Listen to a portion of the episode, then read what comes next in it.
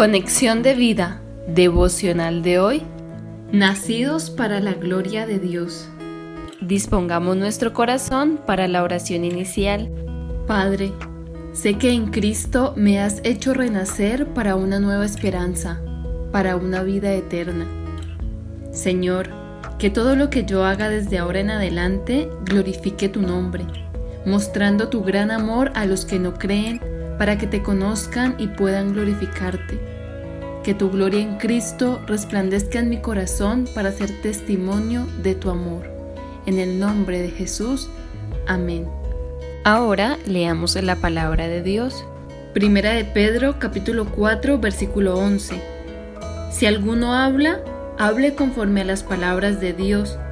Si alguno ministra, ministre conforme al poder que Dios da para que en todo sea Dios glorificado por Jesucristo, a quien pertenecen la gloria y el imperio por los siglos de los siglos. Amén.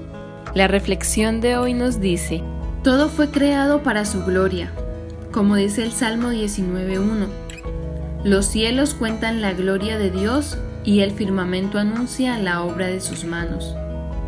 Todo lo creado, incluso nosotros mismos, revelamos la gloria de Dios. Sin embargo, en Romanos 1, 20 al 23 se explica la raíz de toda idolatría, cuando habla sobre las maneras en las que las personas adoran a las criaturas en vez del Creador.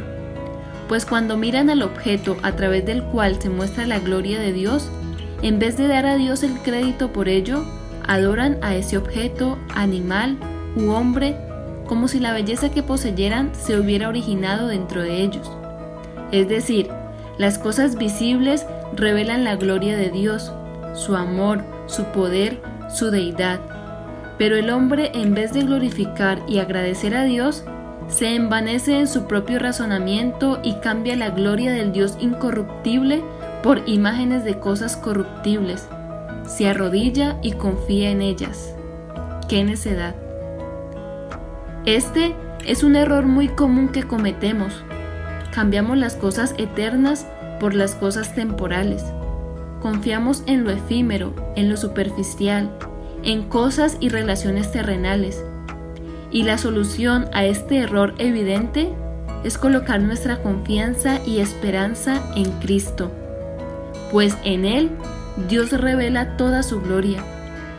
Él es el resplandor de su gloria y la imagen misma de su sustancia.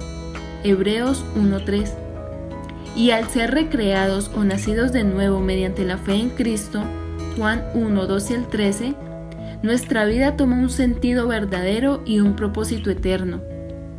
Que Dios sea glorificado mediante Jesucristo a través de nuestra vida. Por eso explica la Escritura que Cristo en nosotros es la esperanza de gloria. Colosenses 1:27 Qué revelación tan hermosa e impactante. Dios revela toda su gloria en nosotros cuando Cristo habita por fe en nuestro corazón. Para esto nacimos de nuevo, para que todo lo que pensemos, hablemos o hagamos sean para la gloria de Dios desde ahora en adelante. Primera de Corintios 10:31 Visítanos en www.conexiondevida.org. Descarga nuestras aplicaciones móviles y síguenos en nuestras redes sociales